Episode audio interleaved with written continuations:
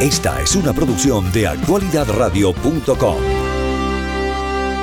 Somos los únicos periodistas transmitiendo en vivo el evento del día de hoy en homenaje a los venezolanos. Y justamente la relevancia que han tomado venezolanos en los Estados Unidos es bastante importante. Y bueno, esto ha sido bastante notorio en los últimos años y sobre todo cuando hubo ya el éxodo de venezolanos de todos los estratos sociales, porque cuando un país está en crisis, la gente huye, la gente se va. Y es lamentable lo que ha ocurrido o está ocurriendo con Venezuela en este momento, porque además de la gente común, gente valiosa, gente talentosa, eh, está fuera del país y eh, hoy en día pues eh, hay una observación internacional de lo que está pasando en Venezuela, sino que lo diga nuestro próximo invitado, el doctor Juan Carlos Sainsborgo, internacionalista, como ustedes saben, él es doctor en Derecho, profesor de Derecho Internacional de la Universidad Central de Venezuela y actualmente es docente en la Universidad de La Paz con sede en San José de Costa Rica. Juan Carlos, un saludo cordial desde la Casa Blanca para ti. ¿Dónde estás? Muchas gracias, Julio. Estoy en Costa Rica y la verdad muy honrado por permitirme acompañarlos a ustedes en la Casa Blanca en este día importante en el cual la administración Biden ha decidido ah, hacer el Día de Venezuela y que además tú estés transmitiendo en vivo. Sé que además hay, hay, hay otros periodistas muy importantes venezolanos asistiendo al evento, pero muy agradecido por la distinción, Julio. Muchas gracias. Sí, así es. Sí, César Miguel precisamente terminó hace pocos momentos su programa para la FM y eh, bueno, fue maravilloso. La última entrevista que tuvo en el programa de hoy fue con Juan González, que justamente a propósito de lo que él dijo, te quiero tocar eh, el, tema. Eh, se habló obviamente de ese acuerdo de Barbados que tiene un plazo de vencimiento hoy a la medianoche. Eh, Juan no, no, quiso ser tan directo cuando se le preguntaba, cuando César Miguel le preguntaba eh, qué va a pasar si no cumple Venezuela con la cuestión. Y él contestó las siguientes cosas y justamente sobre esto quiero que tú me reacciones. Primero dijo que los venezolanos son los que deben decidir su destino. Dicen que eh, Estados Unidos está interesado no en cerrar, sino abrir la puerta del diálogo. Dice que Maduro ha respetado Barbados eh, dijo también que eh, el acuerdo de Barbados es robusto y que eh, lo de la famosa invasión que anunciaron durante la administración anterior era una manipulación. ¿Qué opinas tú de estas declaraciones? Fíjate, lo, que ha sido todo este proceso bolivariano, revolucionario, o como queramos llamarlo, en los últimos 20 años de Venezuela, es la prueba de que los Estados Unidos en sus relaciones con América Latina han cambiado. Siempre se decía que invadían por petróleo, siempre se decía que quitaban y ponían gobiernos, y la verdad es que en el caso de Venezuela ha sido, para los que quieran estudiar el tema, una claridad que Venezuela ha manejado su camino, claramente influenciada por potencias extrarregionales, porque no podemos dejar de, lado el papel que ha tenido Irán, el papel que ha tenido Rusia, el papel que ha tenido China, frente a lo que Venezuela siempre fue, que fue un país que era el principal exportador de petróleo de los Estados Unidos. Entonces, Estados Unidos perdió directamente en ese realineamiento geopolítico venezolano eh, y no hubo, no, no, no, no, hubo una invasión, no hubo una cantidad de cosas. Es decir, entonces yo creo que eso hay que mirarlo con mucha, con mucha tranquilidad desde el punto de vista teórico y académico. Respecto a la pregunta en específica del, de, la, de, de lo de Barbados, tú sabes que en general la gente tiene mucha paciencia con los gobiernos que no son democráticos y poca paciencia con los gobiernos democráticos. Entonces, este, podemos decir que efectivamente este, no, ha no, no ha incumplido el acuerdo de Barbados, el gobierno de Maduro. La pregunta es, ¿lo ha cumplido? Eh, eh, es, es, es, una pregunta para mí abierta. Entonces, este, a este momento sería muy difícil decir que que lo está cumpliendo, porque la candidata que salió electa en, la, en, el proceso de primarias tiene una sanción administrativa como han tenido los candidatos previamente, como lo tuvo Leopoldo López en su momento, como, como lo han tenido varios. Entonces, siempre hay mucha paciencia con, con esos temas, pero yo creo que la, la administración de Maduro se está jugando muchas cosas con lo que tienen que anunciar el día de hoy, porque no solo la Casa Blanca, sino la Unión Europea también hicieron anuncios. Así que creo que es un tema eh, para que, que vamos a tener que seguir muy de cerca. Sin duda alguna.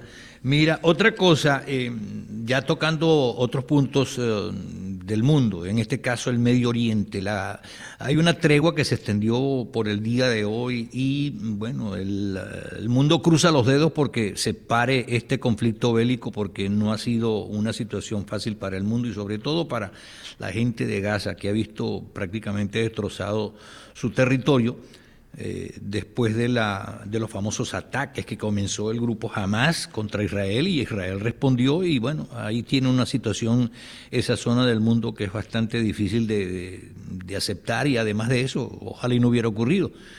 Pero estos, eh, estas treguas que se han extendido, este, esta liberación de rehenes por parte de Hamas, eh, ¿está marcando ya ruta para ver por lo menos la luz al final del túnel?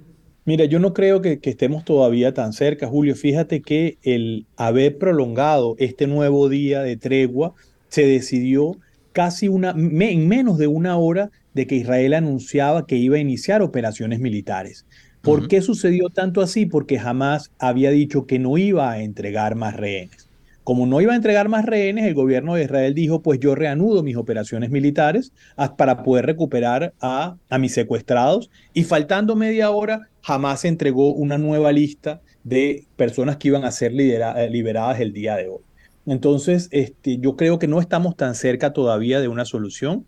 Yo creo que, que, este tema, lamentablemente, me, uno a tus palabras, Julio, nunca debió haber ocurrido. Este primer ataque de Hamas el, el 7 de octubre, con más de mil muertos judíos y, todo lo que eso trajo como consecuencia es un tema que el mundo no necesitaba en este momento, pero que ha cambiado la geopolítica, nos retrotrajo a 20, 30 años antes eh, en, el diálogo Palestina-Israel, lo cual es lamentable para todos. Sin duda alguna. Ahora bien, eh, está terminando este año y desde luego Estados Unidos tiene, como quien dice, varios frentes en el mundo que afrontar. ¿eh? Ya hablamos de esta parte del Medio Oriente y lo que comenzó ahora en febrero próximo, hace dos años, la guerra entre Ucrania y Rusia después de la invasión rusa. Eso tampoco tiene luz al final del túnel, ¿no crees? Para nada, por el contrario, el, el, día de ayer, en la noche de ayer, hubo ataques de, eh, con, con, misiles por parte de Rusia a ciudades al sur, ciudades que no estaban tradicionalmente defendidas porque no habían sido atacadas por, rusos, por Rusia y impactaron directamente eh, eh, residencias de, de, civiles.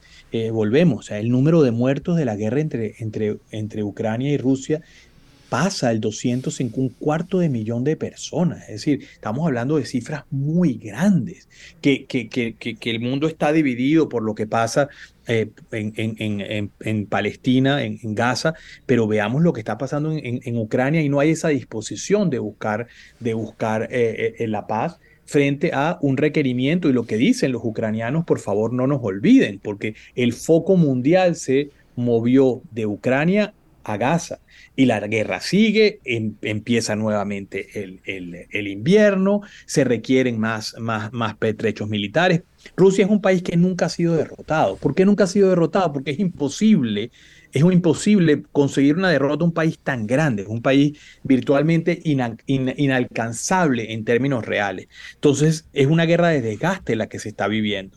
Y el papel de, la OTAN y los Estados Unidos en ello es un papel muy difícil porque al final es negocio, e, es, el, dinero de los contribuyentes el que estamos hablando aquí y es muy difícil mantenerse así. Aquí es una, una posición muy difícil de las democracias occidentales de apoyar a, a Ucrania frente a, frente a Vladimir Putin. Vengo a la Casa Blanca donde estamos hoy transmitiendo en vivo y en directo y quiero reiterar amigos oyentes que somos los únicos transmitiendo en vivo y en directo desde este lugar, desde la Casa Blanca y em, justamente había un plan de, del presidente electo de Argentina, Javier Milei, de reunirse con altos funcionarios de los Estados Unidos, ya incluso se reunió con el expresidente Bill Clinton y hasta con el expresidente Donald Trump.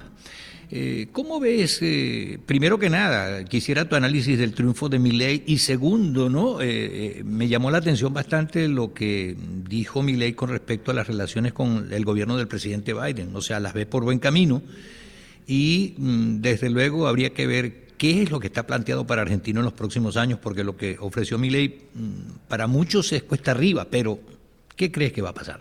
Mira, el, el siempre queremos, volvemos otra vez a la paciencia que tenemos para con unas personas y no con otras. Siempre decimos que el candidato es uno antes de ganar las elecciones y otro el que comienza la presidencia. Parece que en este caso, el caso de Milei es, es, eh, va a ser el caso así.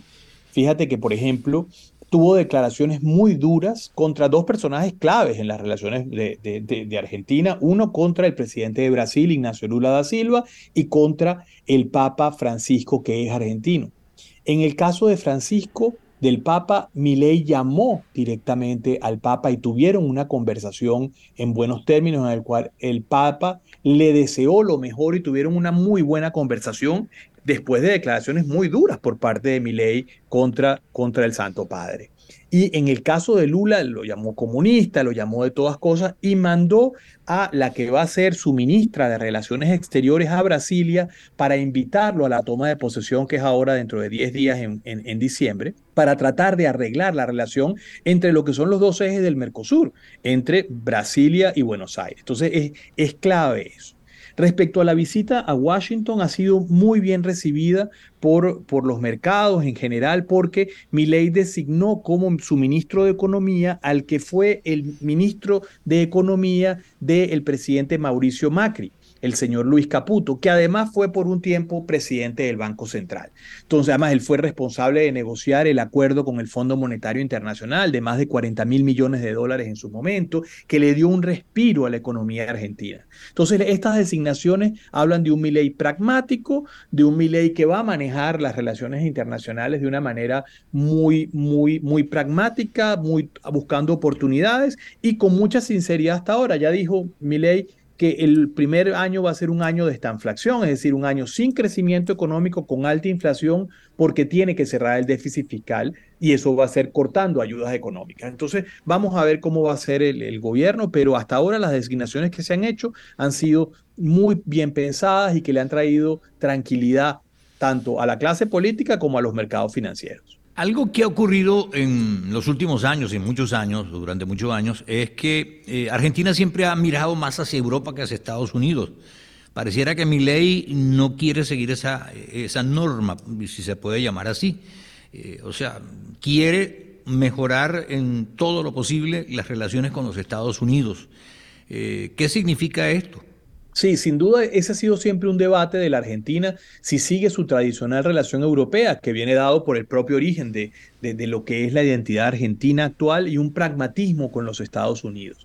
Este pragmatismo lo inició en su momento Carlos Menem y que eh, se hablaba, por ejemplo, en los años 90 que se iba a firmar un tratado de libre comercio después del TLC con México y se estaba negociando un TLC con Argentina, que, eh, que, que, sería pues una gran solución para la economía argentina. Recordemos que Argentina es uno de los países que, por ejemplo, tiene un impuesto para exportar, o sea, los, que exportan carne, los que exportan vino en Argentina tienen un impuesto a la exportación para poder financiar de alguna manera un Estado muy complejo como es el Estado Federal Argentino. Entonces, si mi ley va a transitar este, este camino de realinear con los intereses americanos, con los intereses en el continente, yo creo que sería una apuesta muy importante frente a una Europa que cada vez está más cerrada, cada vez está mirando sus propios problemas y alejándose de lo que son sus mercados que antes eran tradicionales y que ahora ya no representan lo mismo. Yo creo que sería una jugada muy inteligente de mi ley.